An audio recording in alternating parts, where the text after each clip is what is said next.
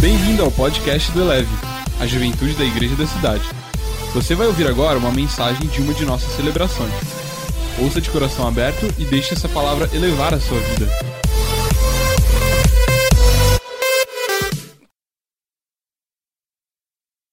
Hoje nós celebramos 503 anos da reforma protestante. Você está feliz com isso?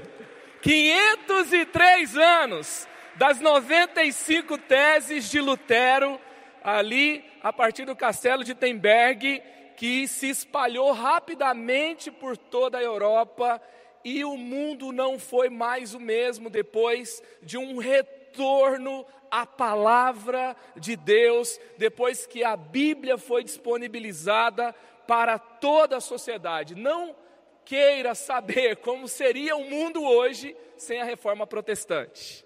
Talvez você viveria com muito medo do inferno, talvez você achasse que você deveria pagar pela sua salvação, talvez é, muitos, muito, muito do conhecimento que você tem acesso você não teria, e nós vamos hoje aqui aprender, crescer, e entender o impacto da reforma protestante para nós, a reforma protestante para o mundo. Quando você vai estudar história, lá no ensino médio, você vai estudar reforma protestante. Você tem que entender que o mundo mudou depois da reforma protestante. Quando você vem para a igreja e você vai entender é, como você deve viver a fé cristã, você vai estudar um pouquinho da história do cristianismo, você tem que entender o impacto da reforma protestante. Então, o tema da mensagem de hoje é reforme-se. É um convite a uma reforma constante. Romanos capítulo 12, versos 1 a 3 diz: "Portanto, portanto, irmãos, rogo pelas misericórdias de Deus que se ofereçam em sacrifício vivo, santo e agradável a Deus. Esse é o culto racional de vocês. Não se amoldem ao padrão desse mundo, mas transformem-se pela renovação da sua mente, para que sejam capazes de experimentar e comprovar a boa, agradável e perfeita vontade de Deus. Por isso, pela graça que me foi dada, digo a todos vocês: ninguém tenha de si mesmo um conceito mais elevado que se deve ter, mas ao contrário, tenha um conceito equilibrado de acordo com a medida de fé que Deus lhe concedeu. Aqui Paulo está falando que nós devemos pegar a nossa mente e ela tem que ser renovada é interessante que ela fala assim: olha, que ele fala que nós temos que renovar. Como? Tem que fazer uma coisa nova. Não, fazer algo que é, não é tão novo. Na verdade, todos os cristãos ao longo da história foram convidados a fazer isso. Você precisa amoldar a sua vida à vontade de Deus. Você tem que amoldar a sua vida à palavra de Deus. E essa é a mais poderosa reforma que você pode viver na sua vida voltar para a palavra de Deus e voltar para os pensamentos de Deus, voltar para o ensinamento de Cristo. E aí você vai conhecer o que é bom, o que é agradável, o que é santo, o que é bom. E aí depois, logo é, que ele fala isso, ele fala para a gente não se conformar ao, a esse mundo. E o tempo de Lutero, ele trouxe ali os seus desafios, ele trouxe algumas características e Lutero, por conhecer a palavra de Deus, por conhecer a vontade de Deus, ele não se amoldou ao padrão do mundo. E isso iniciou uma reforma nele. E depois uma grande reforma aconteceu na igreja. E depois uma grande reforma aconteceu na sociedade. Então aqui você vê o como Deus age no nosso meio. E a grande questão é: a reforma já terminou, gente? O que, que você acha? Mary Harris Jones ela disse: a reforma, como a educação, é uma jornada e não um destino. Lutero disse: tudo o que importa é que a palavra de Deus seja dada gratuitamente para encorajar e avivar os corações, para que eles não fiquem sobrecarregados. Parece que é tão simples, é tão básico falar que a palavra de Deus tem que ser dada gratuitamente Mas isso aqui já era uma poderosa reforma para os tempos que ele vivia. A palavra de Deus não era acessível ao leigo na igreja, somente ao clero, e a palavra de Deus não era acessível à língua do povo. E ali então, os interesses por trás foram corrompidos, e aí então as pessoas se corromperam, e aí então o que aconteceu foi que eles se tornaram vítimas daquilo que alguns líderes ou os líderes corrompidos da igreja faziam. Então ele está dizendo aqui sobre um processo de liberdade. E até hoje eu coloquei uma pergunta no Instagram, é, onde eu coloquei assim: olha, o que, que você acredita que deveria ser reformado na sua vida, que consequentemente traria um impacto na sua igreja e na, sua e na sociedade onde você vive? Aí uma pessoa me respondeu, ela ela disse assim: Olha a resposta dela. Acredito que a pergunta esteja invertida. A igreja atual está totalmente na exegese. E aí ela vai continuar dizendo aqui, né, que a grande questão assim, não é não é uma reforma em mim, na verdade é algo mais coletivo. Aí eu respondi. A questão é, primeiro Lutero foi liberto da condenação da religiosidade ao ler Romanos 1,17: o justo viverá pela fé. Depois que a reforma aconteceu nele, aconteceu na igreja e na sociedade. Essa é a pergunta: qual reforma precisa acontecer em você para depois acontecer na igreja e na sociedade? Creio que Deus primeiro faz em nós, para depois fazer por meio de nós. Amém? Como aconteceu a reforma protestante? Ela não acontece somente em Lutero. Por exemplo, em 1330, você tem John Wycliffe, que ele começa a traduzir a Bíblia para o inglês lá na Inglaterra. Ele era um professor de Oxford. E ali então ele é perseguido, ele é morto, ele é enterrado. Depois de enterrado, ele é desenterrado para que o seu corpo fosse queimado e que ninguém jamais tentasse traduzir a Bíblia para uma língua compreensível a todas as pessoas. Acontece que às vezes Deus começa algo em nós, mas não vai completar por meio de nós, vai completar por meio das próximas gerações. John Wycliffe, ele teve discípulos, e os seus discípulos terminaram de traduzir a Bíblia para o inglês. Depois, em, no próprio ano de 1517, teve um outro pensador que em abril começou a questionar a igreja vendendo indulgências. Nesse tempo, a igreja precisava concluir a capela de São Pedro, a igreja começou a ficar cada vez mais sem crédito na sociedade, o Papa era praticamente dono do mundo, do século 13 ali ao século 15, 16, ele é imperador, ele é rei, ele, é, ele manda no mundo. E ali então, é, alguns pensadores pastores começam a questionar isso que estava acontecendo, e uma frase era declarada ali em Wittenberg, no ano que Lutero vai trazer as 95 teses, que era que quando uma moeda tilintrava no cofre do altar, uma alma era liberta do purgatório. E aí então, essas palavras vendendo salvação, indulgências que até mesmo dentro da doutrina ali católica na sua essência, nem era exatamente o que era falado, mas é, eles estavam somente interessados ali em, em poder, em dinheiro e, e etc. E aí então Lutero, é, nesse mesmo ano, ali no dia 31 de outubro de 1517, foi estratégico, porque primeiro de novembro é o dia de, era comemorado o dia de Todos os Santos, a cidade ficava cheia, era um feriado. Acreditas, alguns falam que ele pregou as 95 teses na porta da igreja do castelo de Wittenberg, outros falam que não, que na verdade ele publicou essas teses e ele enviou para alguns pensadores e alguns líderes da igreja. O fato é que isso provocou um grande rebuliço rapidamente foi se espalhando por toda a Europa. E ali então, você tem, isso chega até o Papa, o Papa fala que Lutero tinha que se retratar em 60 dias. E quando ele recebe a bula papal, ele a queima em praça pública e ele fala: pela minha consciência eu não posso me retratar. E aí os escritos de Lutero são todos queimados também. Ele é sequestrado por Henrique III. Ele fica num castelo protegido. Quando ele fica num castelo, sabe, gente, às vezes você tem que parar os seus planos, às vezes você tem que repensar a sua vida. E aí Lutero foi para um castelo.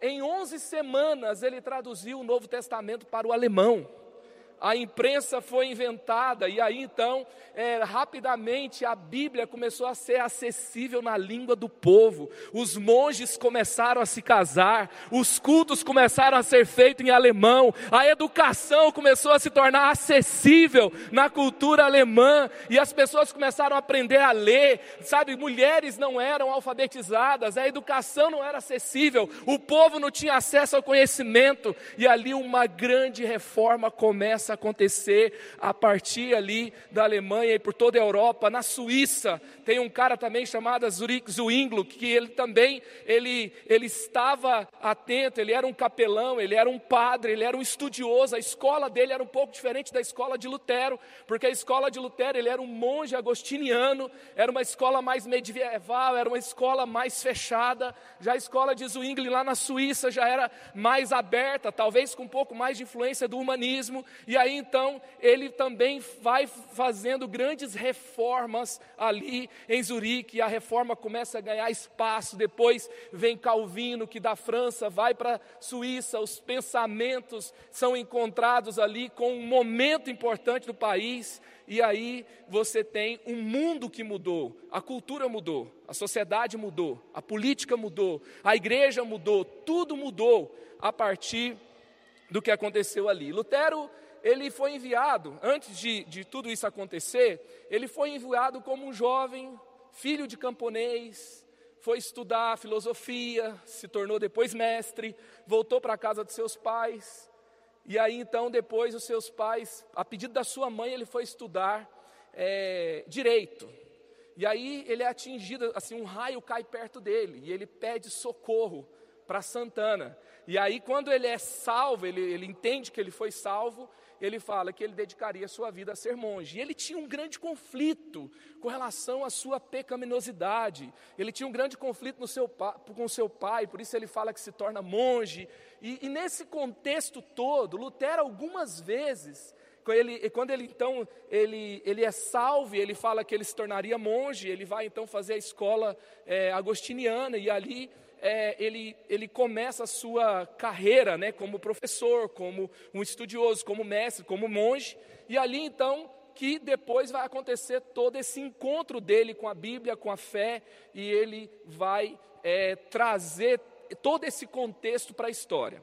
Então é importante a gente entender o quê?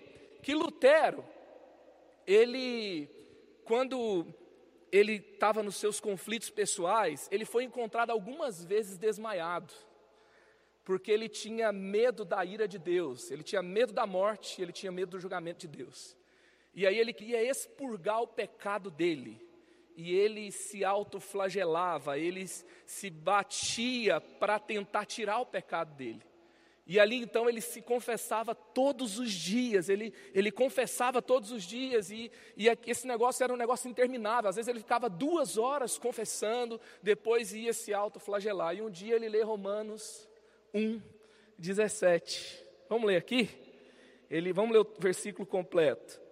Romanos 1, verso 17. Deixa eu pegar aqui para pegar o versículo completo. Eu achei que estava aqui, não está. Romanos 1,17, que vai dizer assim: Porque no Evangelho é revelada a justiça de Deus, uma justiça que do princípio ao fim é pela fé. Como está escrito, o justo viverá pela fé. E quando Lutero lê isso, ele, ele entende uma verdade poderosa da palavra de Deus. Ele não teve que atualizar para entender a verdade desse versículo, tá? E aí, quando ele, ele lê, o que, que ele entende?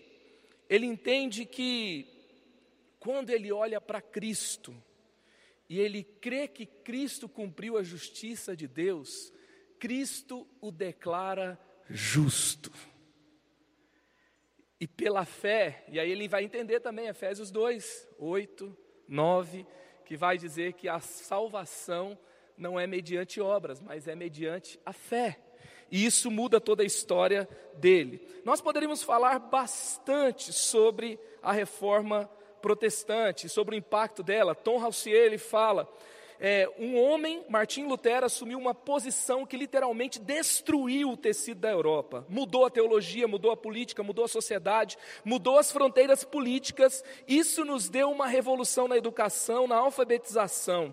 Existem muitas, muitas manifestações da reforma. Em 1900, no século 20, na verdade, é, você não vai ver, por exemplo, um, um texto da reforma que fala as cinco solas da reforma.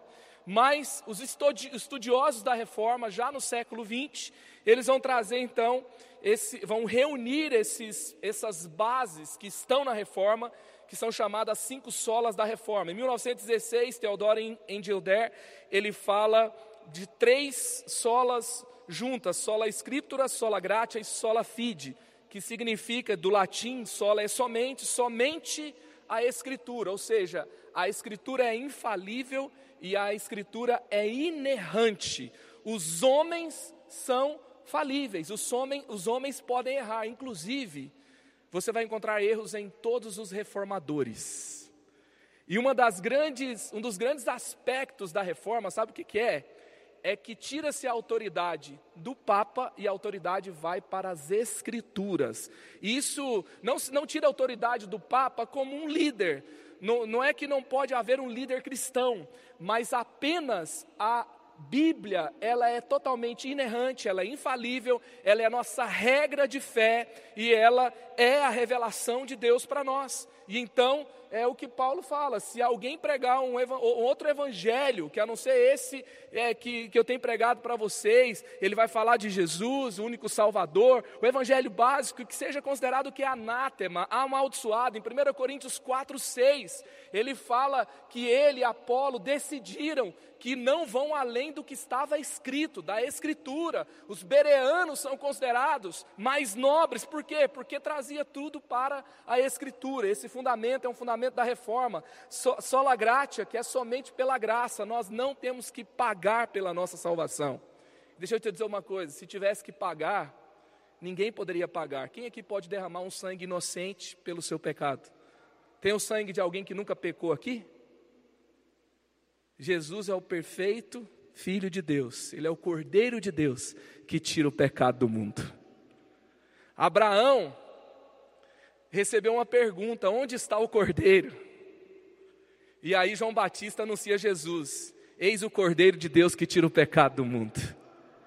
Foi ele que pagou o preço, e é pela graça, você não tem que pagar nada por isso, somente pela fé, não é pelas obras que é Efésios 2, 8 e 9, que a salvação não é mediante obras, mas é pela fé. Agora preste atenção: a reforma não tira as obras da vida cristã, tá? Só tira as obras como uma condição para ser salvo. Porque a grande questão, você é salvo pela graça, você é salvo pela fé, agora, você é salvo para as obras porque você é criação de Deus realizada em Cristo Jesus para as boas obras. Amém? Então, é louvável, é natural que um cristão ajude o próximo. É natural que um cristão lute contra o pecado para vencer o pecado. É natural que um cristão viva em boas obras, porque você foi salvo para as boas obras. Se você não está vivendo as boas obras, você está tá faltando alguma coisa na sua vida cristã mas isso não significa que você não é salvo, não significa que o seu nome é riscado do livro da vida. Deixa eu ver aqui, fazer um balanço: pecado, boas obras. Hoje de manhã o seu nome está riscado do livro da vida, porque o balanço deu, deu ruim. À tarde você fez uma boa obra, daí já deu um balanço positivo. Esse balanço não serve nada a não ser para subornar sua consciência, mas não tem valor nenhum diante de Deus. E a reforma vai trazer isso para o seu lugar. 1934, Emil Brunner ele vai dizer o seguinte: só lhe deu glória, somente a Deus a glória. Não, é, é, Paulo, quando ele chega numa ilha, ele começa a fazer milagres, as pessoas querem sacrificar a eles, as pessoas querem adorar a eles. E eles falam: não, de jeito nenhum. E da mesma forma, Lutero os reformadores trabalharam isso, que eles não deveriam ser canonizados, eles não deveriam é, receber uma glória que é devida somente a Deus. Isso não diz respeito à honra, isso não diz respeito a você ser grato e você é, até se submeter a um líder espiritual, mas você não deve olhar para ninguém terreno como recebendo uma glória que é devida somente a Deus. Adoração, oração é somente a Deus. E Calbart vai falar solos Cristo, somente Jesus Cristo. Ele é o mediador entre Deus e os homens. Não há outro mediador. 1 Timóteo 2 vai falar isso, que há, um somente, há somente um mediador entre Deus e os homens. E vai dizer que, mediante a fé em Jesus, Deus deseja que todos chegam, sejam salvos e cheguem ao pleno conhecimento da verdade. E também, você, essas são as cinco solas, e aí, isso aqui não está no movimento das cinco solas, isso não está nos documentos da reforma. O movimento pentecostal norte-americano vai trazer, você vai ver isso em algum lugar, que é, vão lembrar os, os, os estudiosos aí da reforma que existem os solos Espírito Santos, que também, somente pelo Espírito Santo, nós podemos viver plenamente o dunamis, o poder de Deus aqui entre nós nos dias de hoje. Amém? Então, eu não quero polemizar aqui com você dizendo que são seis solas, mas nós queremos lembrar a reforma protestante tem um legado e hoje nós podemos entender e viver é, é por meio da Bíblia tudo aquilo que nós precisamos está nela, tá? Então, se a Bíblia fala que somente pelo Espírito Santo nós podemos viver plenamente o poder de Deus aqui na, na dispensação da graça, nós cremos nisso, amém? E agora eu queria trabalhar com você como eu posso viver a reforma em minha vida, como eu posso me reformar e a partir dela viver uma reforma onde eu estou. Primeira coisa, você precisa entender que a reforma começa e acontece no retorno à palavra. A reforma é um retorno à Bíblia, é um retorno à palavra. Segunda Crônicas 34, verso 15, depois verso 18 e 19 e o verso 33. E o Quias disse ao secretário Safã: Encontrei o livro da lei no templo do Senhor. E o entregou a Safã e acrescentou: O sacerdote Uquias entregou-me um livro. E Safã leu os trechos do livro para o rei. Assim que o rei ouviu as palavras da lei, rasgou suas vestes. Josias retirou todos os ídolos detestáveis de todo o território dos israelitas. Enquanto ele viveu, o povo não deixou de seguir o Senhor, o Deus dos seus antepassados. Aleluia! Aleluia! Você está aplaudindo a palavra de Deus. Aleluia!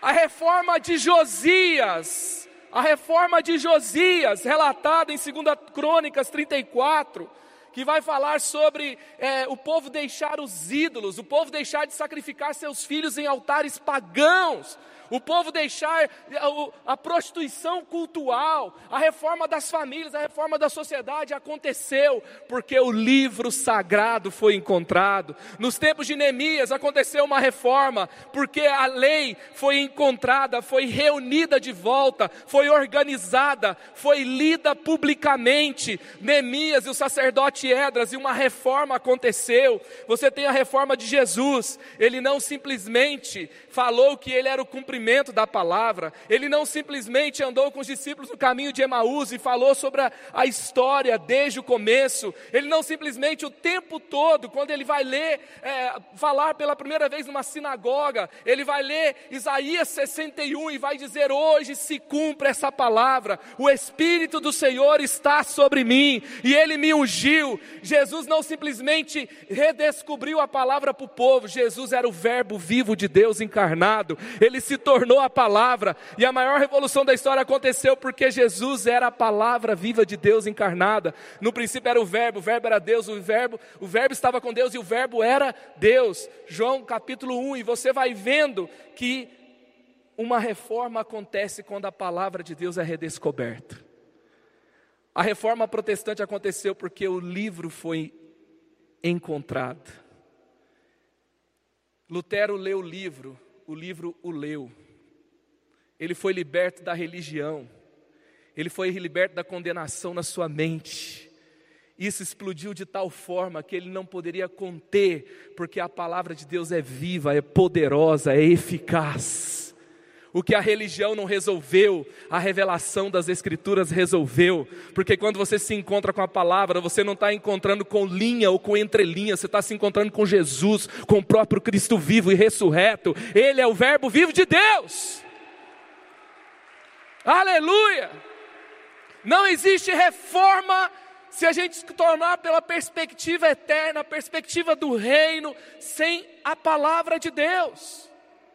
Talvez você precisa viver uma reforma. Sabe o que, que o Espírito Santo está falando para você hoje? Encontre o livro. Encontre a palavra. Tem gente que está falando que uma reforma acontece se você trabalhar bastante. Esse, esse é o livro do coach, tá? Só trabalhar e confiar em você mesmo. A palavra de Deus vai dizer que você precisa trabalhar bastante também. Só que não termina aí. Você precisa amoldar a sua vida à palavra de Deus. Você tem que negar a si mesmo, tomar sua cruz e seguir a Jesus. Então, que esse tempo seja um tempo de encontrarmos a palavra. Romanos 1,17, porque no Evangelho, aqui está aqui o texto, já li com você, é revelada a justiça de Deus, que do começo ao fim é o que? Pela fé. O justo viverá pela fé. Martim Lutero ele disse: em suma, eu vou pregar, ensinar, escrever, mas não vou restringir a ninguém pela força, pois a fé deve vir livremente, sem compulsão. Tome-me como exemplo. Eu me opus às indulgências e a todos os papistas, mas nunca com força. Eu simplesmente ensinei, preguei e escrevi a palavra de Deus. Caso contrário, não fiz nada. A palavra fez tudo. Então, eu preciso entender que tem coisas que eu luto, que Deus quer lutar por mim.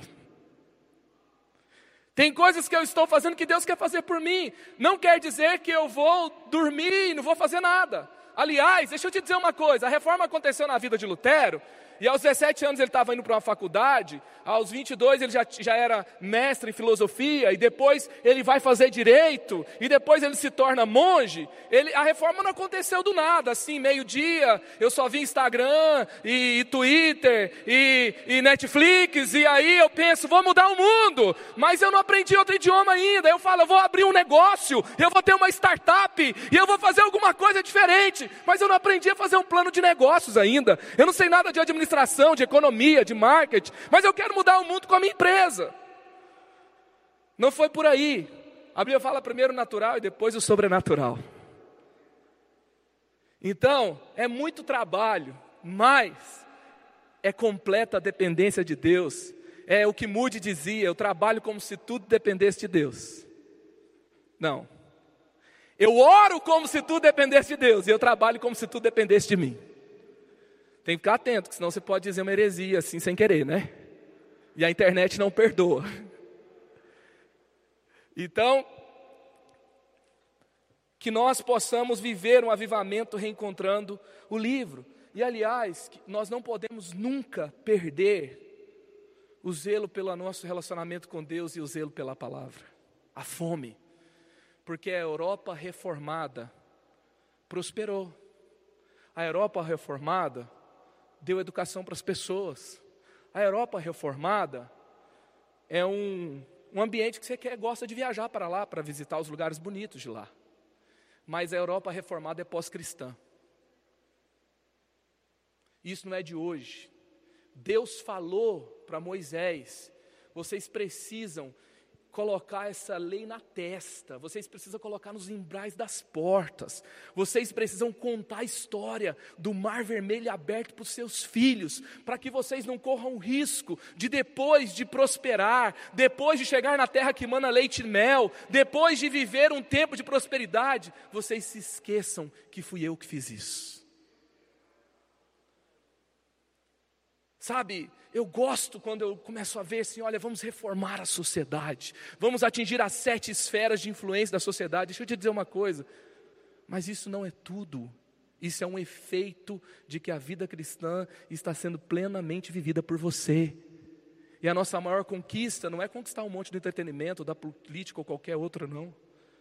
Nossa maior conquista é viver completamente a fé em Jesus e cumprir plenamente a nossa missão.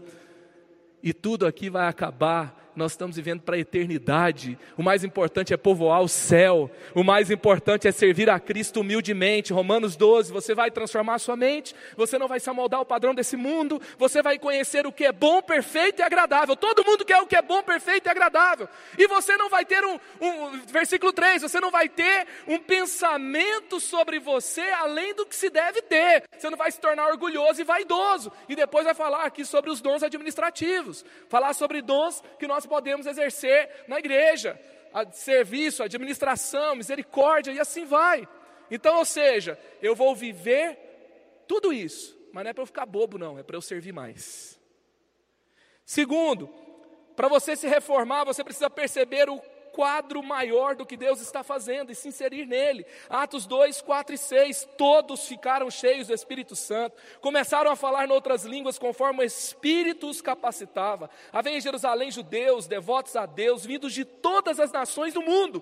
Ouvindo-se o som, ajuntou-se uma grande multidão que ficou perplexa, pois cada um os ouvia falar em sua própria língua. Deixa eu te dizer uma coisa. Jesus nasce em Belém, vai para o Egito, depois vive em Nazaré. Seu ministério acontece na Galiléia. São regiões onde ele nasce, aonde ele cresce, aonde ele vive o seu ministério. São regiões mais interioranas de Israel. São regiões sem muitos holofotes. Mas ele morre em Jerusalém, ele ressuscita em Jerusalém, ele vai aos céus em Jerusalém e ele manda descer o Espírito Santo em Jerusalém. E ali tinha gente de todas as partes do mundo. E ele escolhe o dia. É um dia que tinha muita gente do mundo inteiro em Jerusalém. Por quê? Porque quando Deus está fazendo algo na sua vida, quando Deus está fazendo algo e Ele quer fazer algo grande, Ele prepara um ambiente para que, é, por meio dessa ação, todas as pessoas sejam alcançadas, ou o máximo de pessoas sejam alcançadas.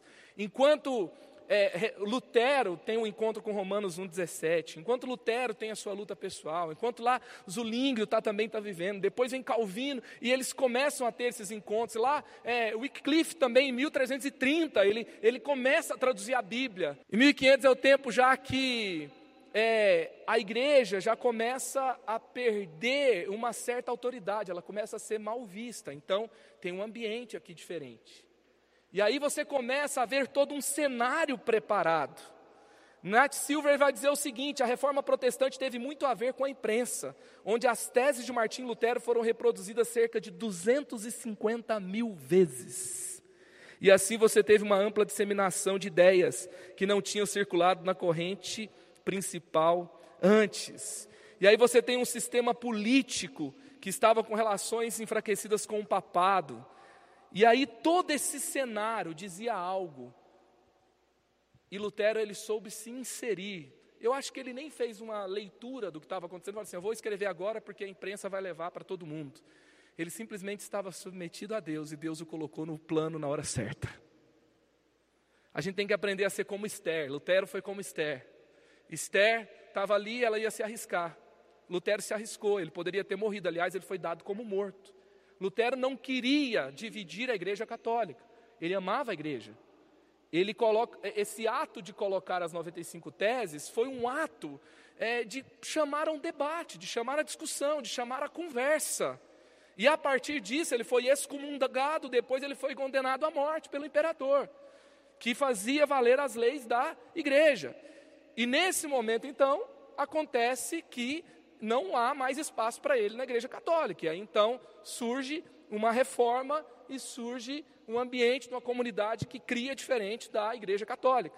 Mas aqui, quando você vê todo esse contexto, você vê alguém que se submeteu a um plano divino, assim como Esther, que quando se torna rainha, aí ela tem um momento que ela tem que se arriscar, assim como Lutero se arriscou a morrer.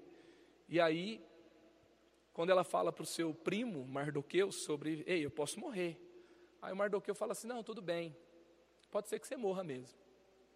Mas, quem sabe não foi para um momento como esse que Deus não te fez rainha. E se você não se colocar para salvar o povo,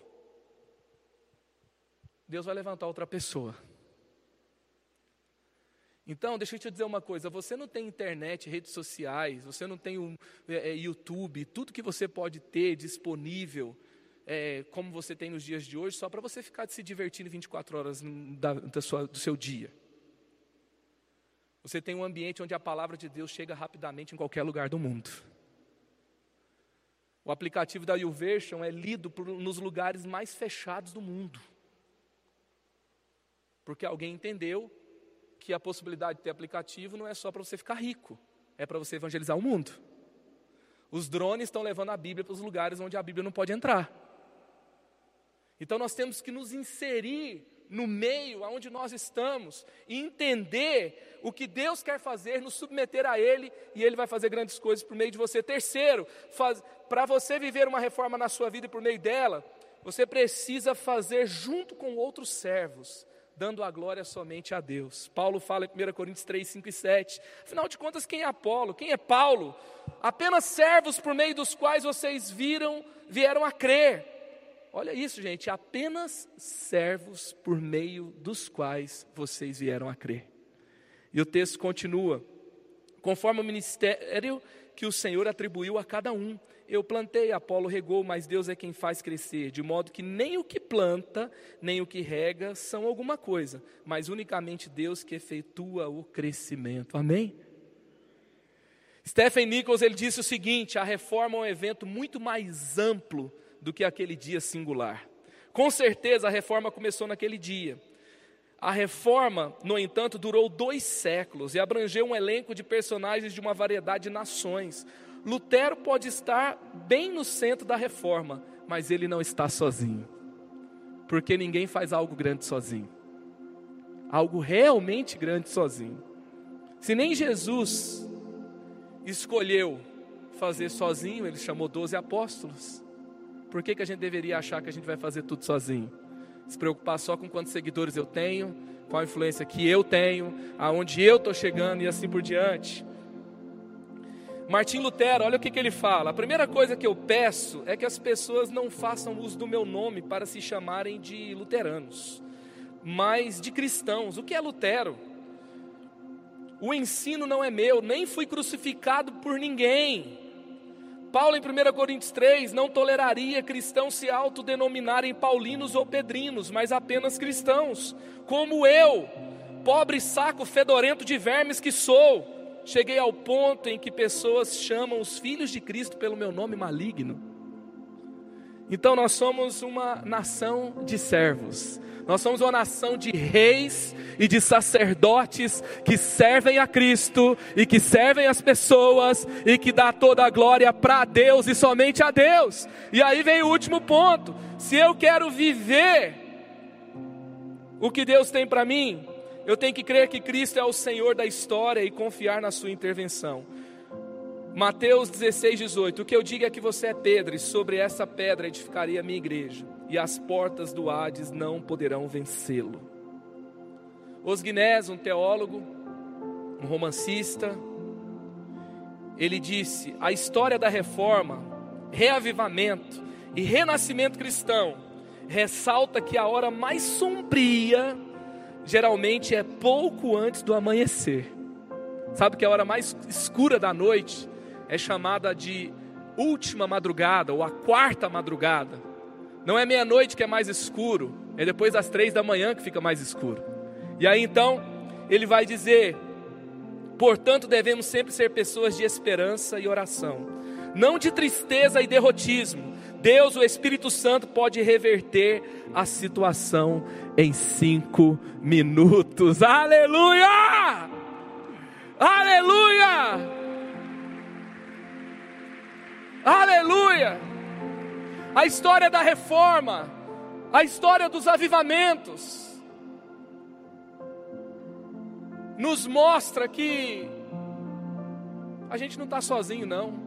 A gente tem uma multidão de servos, mas os, essa multidão de servos com poder ou sem poder, com controle ou sem controle em determinado ambiente, sabe, com recursos ou sem recursos, com fama ou sem fama, eles não têm a história nas suas mãos. Um dia Deus disse: haja luz e houve luz. Por meio de uma palavra, o universo foi criado inteiro. Então eu preciso crer que Deus intervém. Sabe quando Lutero ele coloca lá ele publica as 95 teses. A história chega no Papa, o Papa fica preocupado. Alguém diz para ele: Não se preocupe, é só um alemão bêbado. Ele não era famoso, ele era um perturbado que se autoflagelava dentro da igreja na Alemanha. Ele era alguém que queria, que não queria o poder da igreja católica, mas queria se render à palavra. Talvez era considerado como um louco. Quem seria louco de ir contra o poder instituído da igreja, que era praticamente dona do mundo? Mas a reforma não era de Lutero. A reforma não era de um jovem perturbado, querendo encontrar a verdade nas Escrituras, por meio das Escrituras. A reforma era do Senhor Jesus. A reforma é dele, e num dos momentos mais, no momento que tinha gente sendo queimada em praça pública, no momento de muita coisa feia acontecendo, Deus levanta os seus servos e a história muda de uma vez por todas. Então, a tese 62 de Lutero, o verdadeiro tesouro da igreja é o Santíssimo Evangelho da glória e graça de Deus. Herman Ravin que ele fala, Lutero foi o homem que guiado pela experiência na vida de sua própria alma, novamente fez as pessoas compreenderem o significado original e verdadeiro do evangelho de Cristo. Você que está aqui hoje, nunca pare de acreditar que Deus tem todo o controle nas suas mãos. Nunca pare de acreditar que o Evangelho é poder de Deus para salvar. Nunca pare de acreditar que a justiça de Deus é revelada no Evangelho do começo ao fim. Nunca pare de acreditar que a sua fé é real, é viva e que o Senhor, Ele está no controle da história. Eu queria que você fechasse os seus olhos aonde você está. Elevou sua vida? Compartilhe. Se você quer tomar uma decisão por Jesus, ser batizado, servir no Eleve ou saber algo mais, acesse elevesuavida.com ou envie um e-mail para juventude@elevesuavida.com. Que Deus te abençoe.